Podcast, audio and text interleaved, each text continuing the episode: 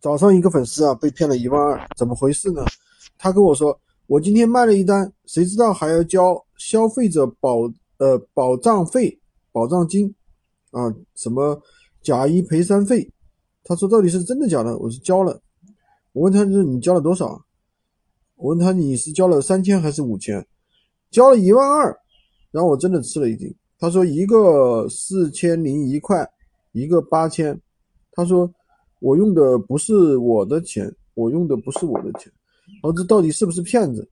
他说那是谁的钱啊？我说你不用的谁的钱？他说你他我妈的钱。他说要不要报警？我说那你不报警干嘛呢？那肯定是骗子呀。其实这是一个闲鱼上的一个很老的一个骗局了，就是当这些人会假卖假扮啊卖家到你的店铺里面啊。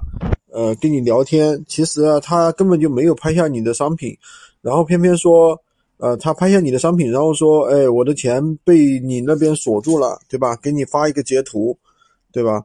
然后就说，呃，反正就是说有发一个截图给你说什么，由于该卖家未开通消费者保障服务啊，导致你无法购买，然后呢，就是。买家的钱还被锁在里面了，怎么怎么样？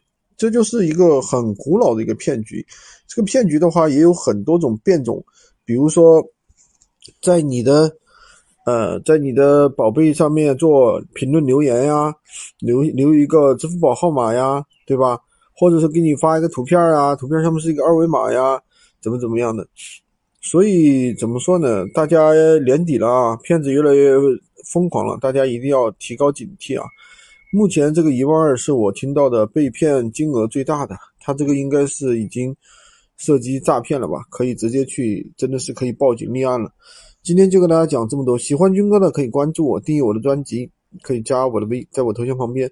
如果说你听了我喜马拉雅的节目很长时间了，但是呢还是不知道怎么去操作啊，真有想做闲鱼的话，可以来找我啊，我们这边有培训班，培训班的话有提供货源，有提供指导。啊，教你怎么样去布局闲鱼，多的不敢说，一个月赚个三五千，那老手的话赚个一两个 W 是没有什么问题的。